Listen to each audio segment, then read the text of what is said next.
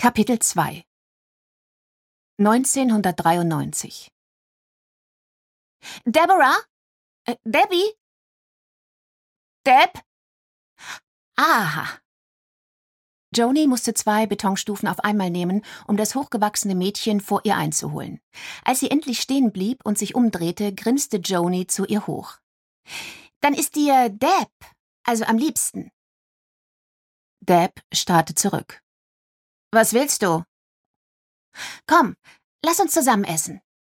Warum? Weil es so ist, wie Mrs. Gamble gesagt hat. Zwischen uns besteht eine Verbindung. Eine Verbindung? Bist du high oder was? Ich kenn dich nicht mal. Ich bin Joni Camilleri. Wir sind in derselben Klasse. Weißt du noch heute Morgen? Wir haben herausgefunden, dass wir beide Skorpione sind und unsere Nachnamen mit C anfangen. Und? Und da sollten wir. Joni stockte. Nach einer Pause sagte sie beinahe flüsternd Ich kenne überhaupt niemanden an dieser Schule. Keiner aus meiner Grundschule ist mitgekommen. Bitte, bitte, setz dich einfach zu mir.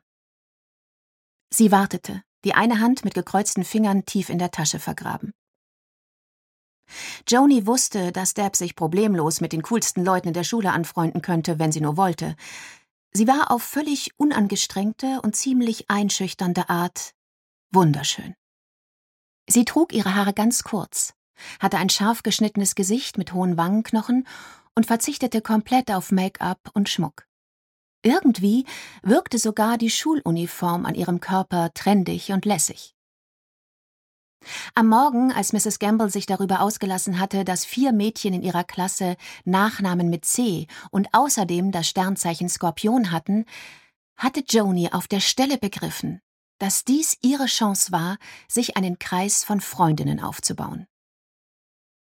Deborah Campton war diejenige, die sie als erstes auf ihre Seite ziehen musste. Konnte sie Deb gewinnen, dann auch alle anderen. Deb musterte sie noch immer mit schmalen Augen und verkniffenem Mund.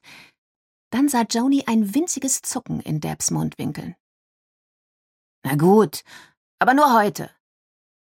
Sofort hellte sich Jonis Miene auf, und alle Anzeichen von Angst und Einsamkeit, die ihr bis dahin ins Gesicht geschrieben standen, waren mit einem Mal verschwunden. Ja, sagte sie glücklich. Komm mit. Wir suchen noch die anderen. Die anderen? Fragte Deb und folgte Joni die Stufen hinunter, weg von der Kantine. Ähm, Entschuldigung, die anderen?